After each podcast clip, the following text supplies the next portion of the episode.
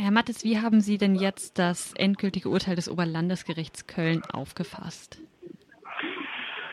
Dadurch, dass das Oberlandesgericht Köln seine, äh, vor, vor, knapp zwei Monaten einen Hinweisbeschluss verfasst hat, äh, dem es jetzt im Prinzip eins zu eins gefolgt ist, war das jetzt nicht wirklich eine große Überraschung. Ich finde es immer noch nicht in Ordnung. Ähm, Im Prinzip übernimmt, übernimmt das Oberlandesgericht einfach nur das Urteil vom Landgericht, ohne irgendwie was neu zu gewichten. Was jetzt tatsächlich neu ist, das ist, dass der Streitwert gestiegen ist auf 50.000 Euro. Gibt es dafür eine Erklärung? Das ist nicht wirklich neu. Das ist, war auch schon vom, hat auch schon das Landgericht ähm, verursacht und das Oberlandesgericht hat dem einfach nur zugestimmt. Warum das Landgericht den Streitwert erhöht hat, das weiß ich nicht. Das weiß auch meine Anwältin nicht. Es hat ihn einfach hochgesetzt.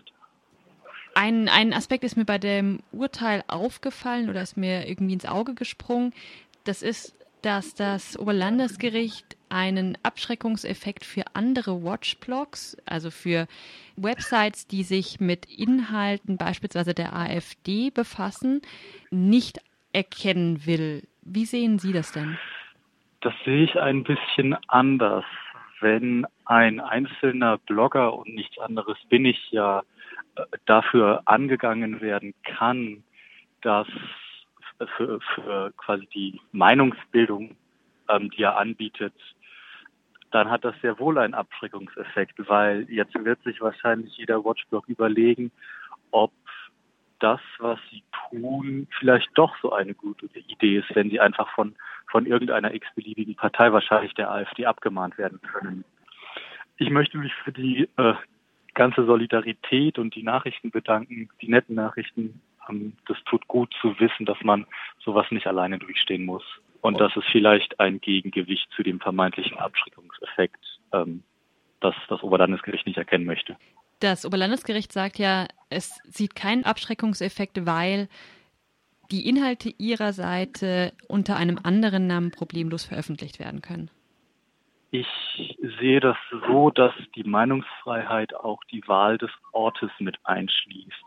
Wenn die AfD oder Pegida vor dem Bundestag äh, demonstrieren ähm, wollen, dann können sie das auch. Von daher ist es für mich nicht ersichtlich, warum dieses Prinzip für mich nicht gelten sollte. Jetzt haben Sie schon angekündigt, dass Sie den Rechtsweg weiter beschreiten wollen. Was heißt das denn genau?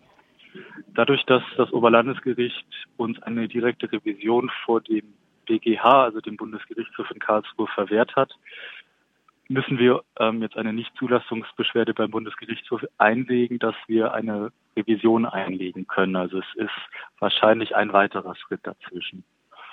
Ein kleines Schmankerl sozusagen ist das auf der neuen Seite beziehungsweise unter der neuen Domain, das ist afd.de, im Reiter beziehungsweise in, in der Tab-Bezeichnung immer noch Wir sind AfD auftaucht. Gibt es denn andere Sachen, die Sie noch versuchen, um unter dieser Domain weiter sichtbar zu bleiben? Ich möchte natürlich, dass die Zitate der AfD weiter sichtbar sind. Ähm, am liebsten natürlich unter Wir sind AfD.